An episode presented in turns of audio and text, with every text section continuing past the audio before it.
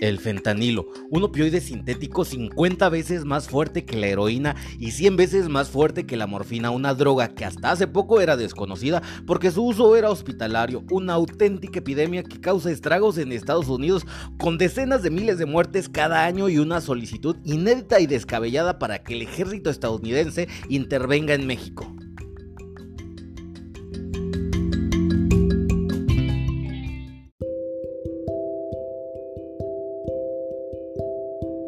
Hola, ¿qué tal? ¿Cómo estás? Mi nombre es Víctor y te doy la bienvenida a este, el episodio 167 de Ciencia. El día de hoy vamos a hablar de un tema controversial.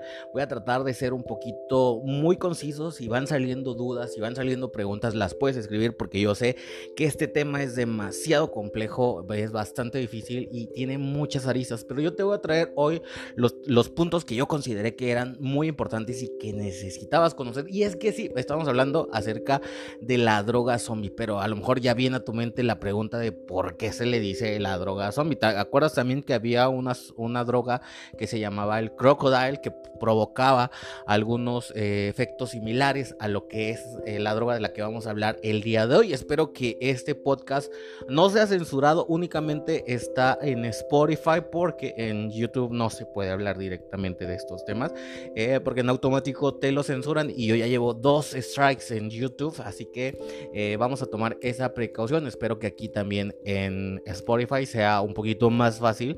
Eh, pero estamos hablando acerca de esto porque se ha convertido en un problema de salud, ya no nada más a nivel de Estados Unidos o de las relaciones de Estados Unidos con México, también se está exportando este eh, problema del fentanilo a Europa y por ahí pudiéramos preguntarnos, y es que yo estoy haciendo este podcast con base a todas las preguntas que ustedes estuvieron haciendo a través de las redes sociales. Acuérdense que mi Facebook es Víctor Hugo Lucas Carlos, así lo pueden encontrar. O también pueden ir directamente al Facebook del canal, o sea, de eh, Es Ciencia, así lo van a encontrar en Facebook también, que es el Facebook de este canal, de eh, donde vamos a poder eh, compartir ideas, poder enviar los mensajes y pueden enviar las preguntas. Recuerden que también si tienen mi número personal me pueden enviar mensajito y vamos revisando.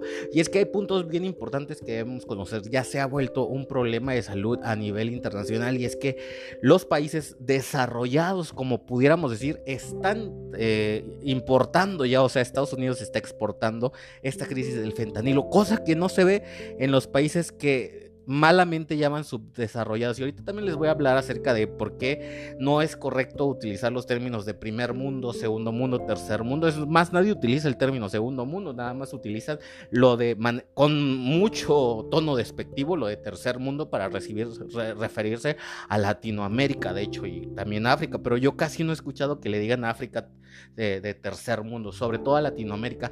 Hay que quitarnos esos términos porque esos términos no nos ayudan a construir nada y pues bueno, te voy a explicar también cuáles son los efectos del fentanilo, qué es lo que provoca y también por qué se convirtió, qué es lo más importante, por qué se convirtió un problema de salud eh, a nivel pues prácticamente de todo el país en Estados Unidos. Y esto viene, eh, déjame, te vas a sorprender. Y de aquí se me hace un poquito difícil porque si eres terraplanista o eres conspiracionista vas a decir, ajá, te agarré, porque sí, las farmacéuticas lucran con nosotros y es que bueno, o sea, sí, pero no. Y es que es el detalle. Eh, yo creo que el modelo económico en el que vivimos permite que las personas que tienen un negocio traten de exprimirlo. Y algo así pasó con esto. Y también vamos a hablar del sistema de salud de Estados Unidos. Que por cierto, yo conozco a mucha gente. y es por eso que les quiero hablar acerca también de definir esto de primer mundo, segundo mundo, tercer mundo. No llamarnos a nosotros mismos como tercer mundo.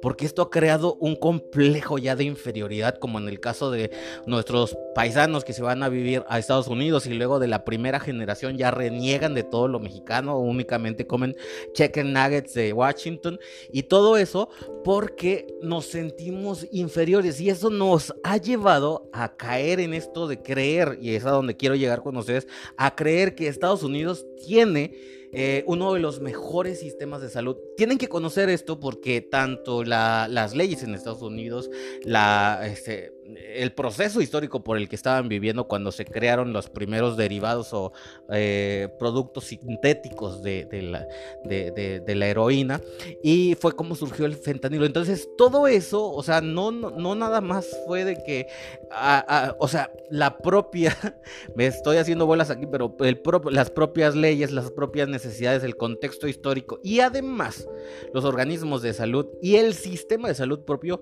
generaron este problema que Estados Unidos no lo quiere ver como un problema de salud, pero es un problema de salud desde que ahorita te voy a contar cómo el propio sistema de salud fue generando este problema del que ahora no ven cómo salir o no lo quieren ver.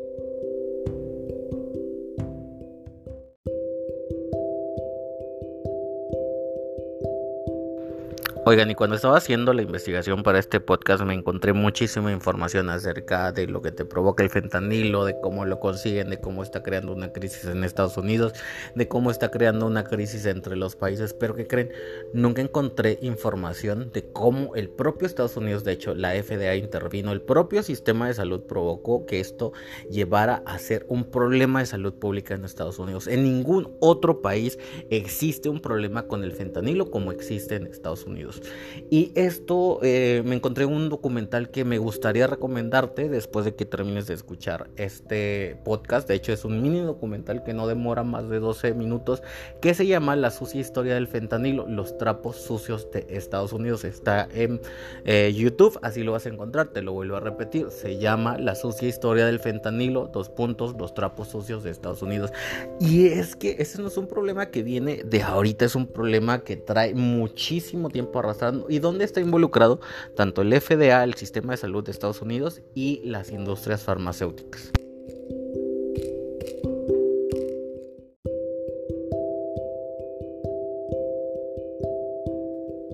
En este podcast nos hemos caracterizado por ser muy honestos y directos y vamos a ser otra vez muy honestos y directos y vamos a decir claramente que la crisis del de, fentanilo en Estados Unidos no la generó ni China ni México ni este viene de ahorita. Es un problema que Estados Unidos tiene arrastrando que es desde los años 1950 cuando se creó la oxicodona que es otra de las drogas también que fue permitida por la FDA que es la Federal and Drugs Administration. Entonces eh, pero yo creo que necesitas conocer esto porque muchas veces los medios de comunicación están súper manipulados. Actualmente, y te lo estoy diciendo desde hace mucho tiempo, desde que empezó la guerra eh, de la OTAN contra Rusia en Ucrania, eh, mucha gente cree que los medios de comunicación son un farol de la verdad, pero no es así.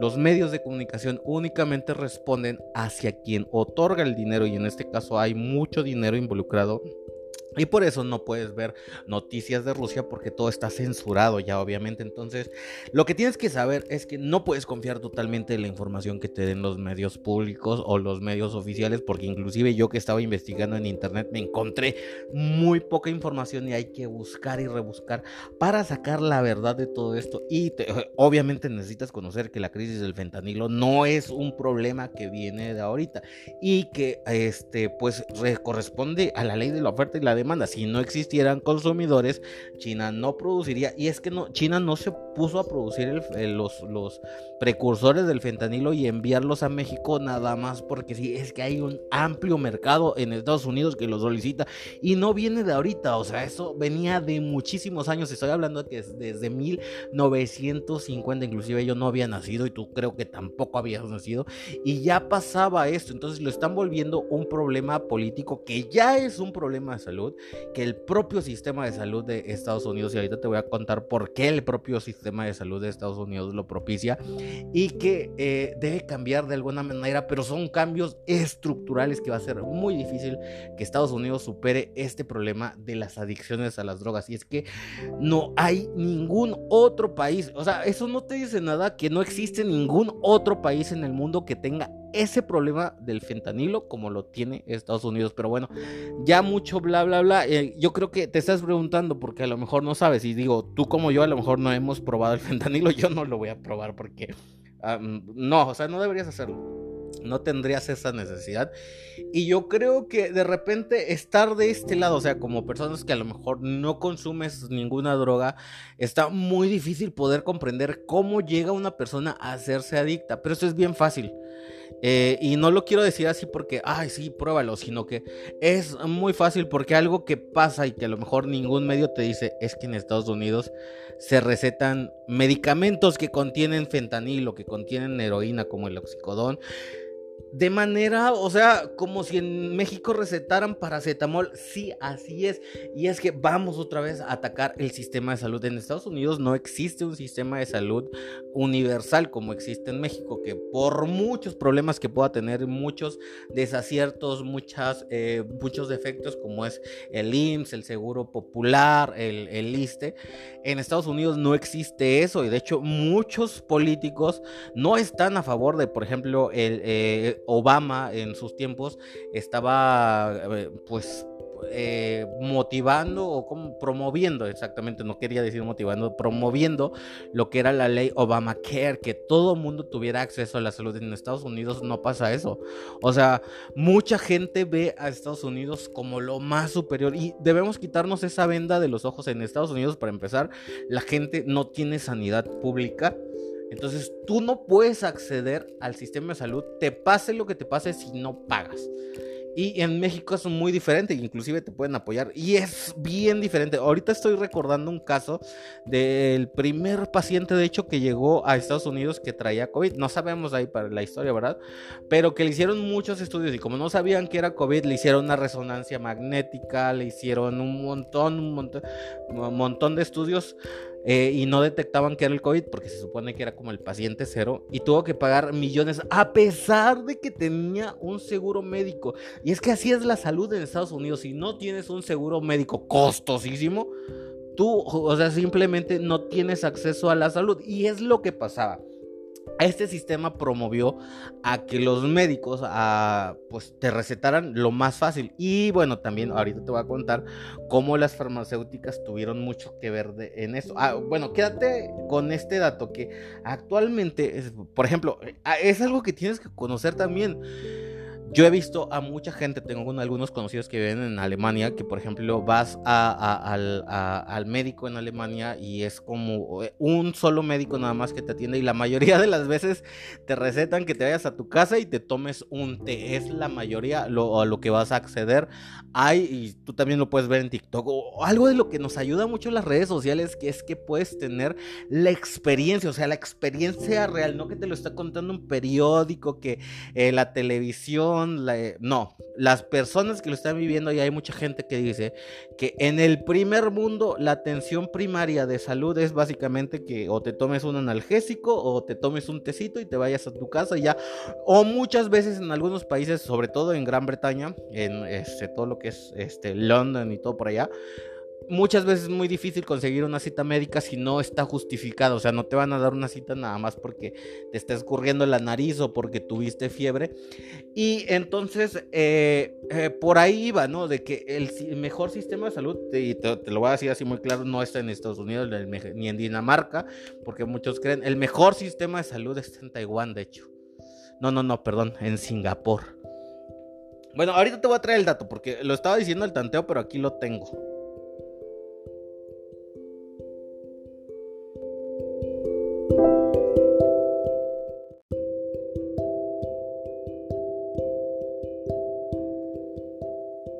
Oye, pero qué padre que podamos estar haciendo esta charla. Me parece bastante interesante porque ah, tanto tú como yo estamos aprendiendo bastante, pero ya después de bla, bla, bla. Y ahorita te traigo el top 10 porque aquí lo tengo también de cuáles son los mejores sistemas de salud del mundo. También para que no les cuenten el prean de que, ay, no, que Dinamarca, que no sé qué, whatever.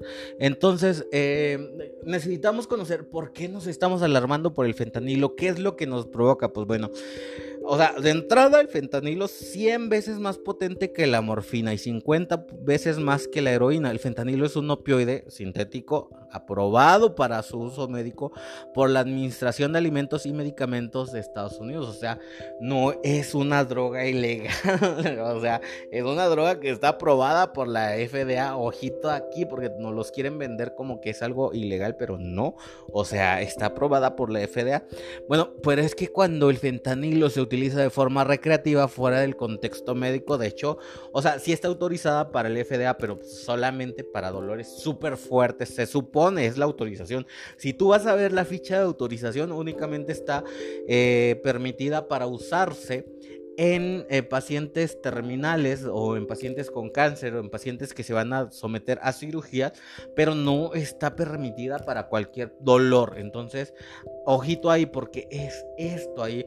Hay una empresa farmacéutica que fue la que, la que descubrió el oxicodón, de hecho, que eh, a partir de eso es donde viene todo este problema porque la FDA permitió el uso de esta manera, como te decía, para pacientes terminales, para pacientes oncológicos, para pacientes eh, que van a entrar a cirugía, pero no estaba como tal permitido para cualquier tipo de dolor. Pero ojito aquí, echa la ley, echa la trampa. Entonces, la propia farmacéutica, te lo voy a recordar, Purdue, Purdue, para que lo busques así, Purdue, Purdue Pharma, se encargó de legislar para que, y también incentivar a los médicos para que lo empezaran a recetar. O sea, en ese tiempo ya se sabía que todos los derivados opioides eran súper adictivos. Es que es eso, esto es bien importante todos los derivados, o te lo voy a decir más fuerte, todos los derivados opioides son altamente adictivos. Entonces, desde los, desde los años 50 se les empezó a, o sea, Purdue Pharma tuvo una propaganda muy fuerte, se acercó a los médicos y ojito aquí, también los médicos tuvieron que ver mucho en esta crisis de los opioides, tanto la FDA que al momento de, autorizarlo no lo reguló bien, eh, tanto los médicos y tanto la farmacéutica se encargaron de que pudieran llegar, o sea, simplemente así de sencillo, obtener más dinero y de la forma que hicieron fue llegando con los médicos a decirles, a motivarlos, a darles porcentaje, porque es lo que pasa, realmente es lo que pasa, o sea, hay farmacéuticas que se encargan de llegar con los médicos y darles un porcentaje para que empiecen a, a proporcionar este medicamento a a sus pacientes. Y es lo que pasó actualmente, de hecho. O sea, hay muchos testimonios de que si vas, o sea, un paciente va por algún dolor y no tiene seguro o por cualquier padecimiento, le recetan algún derivado que tenga, o sea, algún medicamento que tenga opioides para tratar su dolor. Es lo básico en Estados Unidos. Entonces, desde ahí empieza la crisis. Por eso es que te estoy diciendo que el propio sistema de salud, hay muchísima gente que no tiene, o sea, no, no mucha, muchísima gente que no tiene acceso a sistemas de salud y eso está provocando que caigan en las drogas. O sea, el propio sistema provoca que la gente caiga en las drogas y los propios médicos porque recetan medicamentos que pueden ser adictivos. Entonces, la, la, forma, bueno, te voy a contar porque ya estoy divagando bastante y es que a lo mejor te estás preguntando cuáles son los efectos de estas drogas cuando se utilizan de forma recreativa por algo en Estados Unidos medicamentos es, tiene la misma traducción que drogas, o sea, cualquier medicamento, por ejemplo, vas a la farmacia, no es un... Pharmacy es más utilizado en Inglaterra, pero en Estados Unidos una drugstore, o sea, una tienda de drogas, una droguería, es donde vas a encontrar medicamentos. Y entonces, eh, pues, déjame contarte que este, en Estados Unidos están muriendo por sobredosis. 70.601 muertes, o sea, solo en 2021 por, por sobredosis de opioides sintéticos. O sea, la mayoría son fentanilo, según el Instituto Nacional sobre el Abuso de Drogas, que el gobierno aprobó ah, recientemente la venta sin receta de naloxona, que es un fármaco que bloquea el efecto de los opioides. Pero bueno, entonces...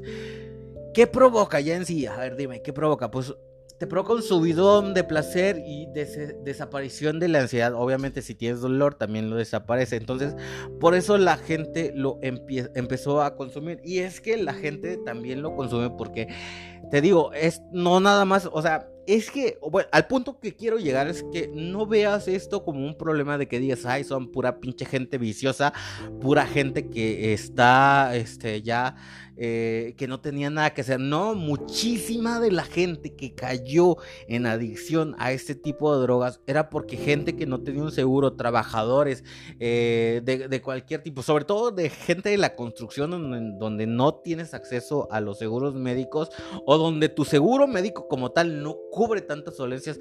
Eh, he visto muchos documentales donde hay gente que pues, o sea, no tiene forma de acudir al servicio de salud y en Estados Unidos no existe eso de la salud, de, del sistema de, salud, ¿cómo, ¿cómo, se llama ese sistema de salud en México? La, eh, el seguro popular, no, simplemente si no tienes dinero no puedes acudir y hay mucha gente que utiliza los seguros de sus hijos o de sus familiares para poder simplemente tratar sus padecimientos y, muchas veces no. Y lo primero es que como aquí va esta otra parte muy oscura, es que como no tienen acceso a la salud, lo único que van a hacer los médicos es darte paliativos, darte medicamentos para el dolor y adivina qué te van a recetar.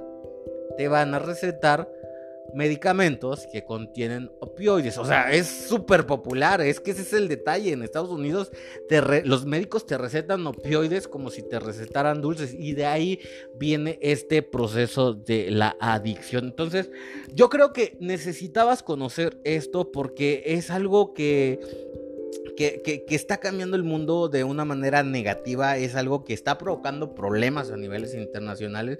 Y yo creo que necesitamos contexto para conocer por qué se están peleando los países, por qué surgió esto en Estados Unidos y es el único país que tiene problemas con el fentanilo, por qué ahora países desarrollados eh, de Europa también están eh, teniendo problemas. Y es que es eso, el capitalismo permite que eh, los que tengan más dinero hagan las leyes hagan las normas de salud y de esta manera pueden afectarlo. Yo creo que en ningún país estaría permitido que cualquier medicamento que sea altamente adictivo se pudiera recetar así como así, pero es lo que está pasando en Estados Unidos. Yo me gustaría conocer tu opinión. Ya platicamos bastante acerca de esto. Este, este tema da para muchísimo más, pero en este momento eh, vamos a quedarnos con que esto es un un intro, necesitas conocer por qué estamos en esta situación, necesitas conocer por qué Estados Unidos produce tantos precursores de, fentanilo. Y necesitas conocer que no, o sea, no es que México quiera este, conquistar Estados Unidos volviendo zombies a todos, no, hay un problema de salud en Estados Unidos que es un problema existencial y es un problema de institucional, o sea, que ya está muy anclado, no viene de ahorita, viene de 1950 y si no hacemos algo para cambiar, no, no va a poder ser posible que esto se pueda arreglar y va a llegar un punto de quiebre y ojalá llegue, porque si no hay ese punto de quiebre que a lo mejor va a ser muy malo, si no hay ese punto de quiebre no va a cambiar. Y es algo que también nosotros como mexicanos debemos estar conscientes, porque muchas veces nosotros creemos que nuestro sistema de salud no vale nada, que Estados Unidos tiene el mejor sistema de salud. Yo vivo en Monterrey, Monterrey es una ciudad que, pues, prácticamente es limítrofe con, limítrofe con Estados Unidos, y aquí existe muchísimo turismo médico, que es que mucha gente de Estados Unidos viene, o sea, no, no porque lo cubra su seguro, eh, o algunos sí, que son seguros internacionales, pero vienen a hacerse desde cirugías, cualquier procedimiento médico, así como también acuden a Tijuana, que Tijuana es uno de los paraísos del turismo médico, porque ahí acude muchísima gente a hacerse eh, desde donaciones, intervenciones estéticas, eh, dentales, etcétera, muchísimo, porque es muchísimo más barato hacerse cualquier procedimiento de salud en México que en Estados Unidos. Y así estamos. Y, es lo que a lo que quiero llegar es que debemos quitarnos de la idea que Estados Unidos es el top top de, todo. O sea, no es lo más. Y lo estamos viendo en los problemas. Hay mucha gente que está huyendo de Estados Unidos para venirse a vivir a México y que está provocando otro problema que es la gentrificación. Y luego vamos a hablar de eso también. Pero bueno, algo que sí necesitas conocer para que ya no sigamos poniendo aquí en un pedestal a Estados Unidos. Ya conociste que el propio FDA provocó la crisis del fentanilo que está en las farmacéuticas, sobre todo Purdue Pharma y otra farmacéutica que por ahí se me olvida, pero lo voy a publicar que también provocaron la crisis del fentanilo, que en Estados Unidos se receta fentanilo como se, se recetan pastillas y quieren echarle la culpa a México y a China y a todos. Y luego ahí está el otro problema de que la propia, ¿cómo se llama este? Este organismo que se encarga de este, la DEA, que también protege los intereses de los narcos en Colombia. Pues bueno, ese es otro tema para podcast. Y pues bueno, vamos a hablar ahorita de cuáles son los mejores sistemas de salud en el mundo.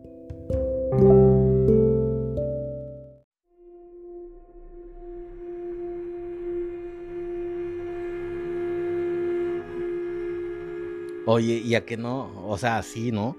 Porque mucha gente piensa que porque los países más ricos, que no sé qué, tienen mejor sistema de salud. Hasta mi abuelito Elmo, Almo, este, no va a decir el nombre porque estamos en temporada de campaña y luego nos censuran. Creemos que porque los países son ricos eh, tienen el mejor sistema de salud. Y ya te lo demostré, Estados Unidos no tiene acceso universal a los servicios de salud. Que por ejemplo Noruega, Dinamarca, que también son países ricos, ellos sí tienen acceso universal a los servicios de salud. A, ver, algo que te tiene que quedar claro es que la gente en Estados Unidos no tiene un IMSS, no tiene un, eh, ¿cómo se llama eso? Seguro popular, no tiene un ICE. No, eso no existe. La gente en Estados Unidos tiene que pagar su propio seguro y muchas veces el seguro no cubre todas las necesidades. Y hay mucha gente, muchísima, de hecho, muchos millones, miles de millones que no pueden pagarse ese seguro. Y ese es el problema y esa es la causa principal de la crisis del fentanilo. Porque los médicos, porque mucha gente tiene problemas de verdad, problemas de salud reales, acude al médico y como no puede pagarse un tratamiento, porque aparte los tratamientos son súper, hiper carísimos, entonces les dan medicamentos para aliviar los dolores nada más a esperar a que se mueran. Y esa es la realidad. Tienes que conocer que esa es la realidad y si conoces a alguien de Estados Unidos o a alguien indocumentado te darás cuenta. Si tienes familiares en Estados Unidos, tú mismo sabes que sí es cierto. Y entonces hay muchos rankings de eh, de cuál es la calidad o cuáles son este, los mejores sistemas de salud. Y hay un, un ranking que de hecho se llama, el estudio se llama Reflecting Poorly Healthcare in the US Compared to Other High Income Countries, que fue publicado en 2021, que básicamente se llama, a ver, déjame traducir, se llama, pues un estudio de comparación de los, el, el sistema de salud de Estados Unidos comparado con otros, otros otros países de así de del height. Y entonces ese decía que Noruega era el primer sistema de salud, luego Países Bajos, en el 3 Australia, en el 4 Reino Unido, en el 5 Alemania, en el 6 Nueva Zelanda, en el 7 Suecia, en el 8 Francia, en el 9 Suiza, en el 10 Canadá y obviamente en el 11 se puso Estados Unidos así como que sí sabe que su sistema de salud no, no es tan bueno, pero ay, a lo mejor alcanza el, ranking 10 porque los otros son países muy ricos. Pues no, es que no nos vamos a basar en que un sistema de salud sea bueno porque, por ejemplo, eh, la diferencia, una diferencia súper abismal entre Noruega y Países Bajos es que en Noruega y Países Bajos toda la gente pague o no tiene acceso a la salud pública. Y en Estados Unidos si pagas, tienes acceso a la salud pública. Si no pagas, no tienes acceso a la salud pública. Y te van a dar fentanilo. Te van a dar fentanilo. Entonces, hay otra evaluación que lo hizo el estudio Most Efficient Healthcare, publicado también en 2021 por la compañía global especializada en Big Data. Bloomberg, de hecho, fue por Bloomberg. Y, o sea, si, hace, si lo hace Bloomberg, eh, es que aquí tienes que, o sea, te voy a enseñar. Bloomberg es de Estados Unidos, pero se traen un pique entre republicanos y conservadores. Entonces, ya cuando tienes mucho conocimiento, sabes interpretar cuando la información, cuando se pelean, de repente sacan sus trapitos sucios. No sé si me explico. Entonces, Bloomberg no está muy contento como, como Estados Unidos llevó la pandemia. Y entonces, ellos hicieron una encuesta y su estudio se llama este, El sistema de salud más eficiente, que fue publicado en 2021, y en el rango de los países. Algo que ellos consideraron, y esto es bien importante, es que ellos consideraron cuáles fueron los mejores países que pudieron responder, o sea, cuáles fueron los mejores sistemas de salud que pudieron responder rápidamente ante, ante una este, emergencia sanitaria como fue el COVID. Y adivina que cómo quedaron. En el primer lugar Singapur, en el segundo Hong Kong, en el tercero Taiwán, en el cuarto Corea del Sur, en el quinto Israel, Israel ni lo topaban. El 6 Irlanda, disculpen por la mala palabra, en el 7 Australia. En el 8 Nueva Zelanda, en el 9 Tailandia y en el 10 Japón. ¿Y Estados Unidos qué? ¿Qué? ¿Dónde quedó? Y bueno, si, no te quedaba claro, en el, acuérdate, en el primer este, top 10, pues lo hizo Estados Unidos, en el segundo, en el segundo top 10 lo hizo Bloomberg, que también es de Estados Unidos, pero dijo quiénes fueron los que respondieron mejor a la pandemia. Y te traigo otro top 10, ¿no? Para que no te quedes así como que, ay, me está mintiendo, me está chamaqueando. Y ese top 10 lo hizo la revista médica CEO World y estos fueron los países con los mejores sistemas de salud. Y esto ya es más reciente, en 2022. Y en primer lugar está Corea del Sur, obvio, porque en Corea del Sur te puedes hacer todas las cirugías estéticas que quieras a muy buen precio. Te lo recomiendo. No, no es cierto, no me he hecho ninguna. En el segundo lugar, Taiwán. O sea, ¿te das cuenta? O sea, no son países, bueno, Corea del Sur sí es hiper rico, pero Taiwán, bueno, Taiwán sí. En el tercero Dinamarca, bueno, me estoy callando. En el 4 Austria. En el 5 Japón. En el Japón endeudadísimo, debe como el 300% de su Producto Interno Bruto. En el 6 Australia. En el 7 Francia. En el 8 España. En el 9 Bélgica. Y en el 10 Reino Unido. ¿Y Estados Unidos en cuál figura? En el, ¿cómo se llama? En el ranking que ellos mismos hicieron para que figuraran y en el 11 no logrado entrar en el 10. Yo creo que te di mucha información que te va a hacer pensar. Ya tienes ahí como los antecedentes. Ya para que no andemos diciendo, ay, sí, que nos pongan las boyas esas flotantes y que pinches eh, gente que viene de inmigrante que quiere pasar por aquí. Casi todo el problema crea. Casi, o bueno, no. Todo el problema que existe con las drogas lo, lo creó el propio Estados Unidos. Y ahora lo tienen que resolver. Es el problema. Y no se va a solucionar con que la gente se venga a vivir a México y venga a gentrificar eh, y venga a desplazar a los nativos.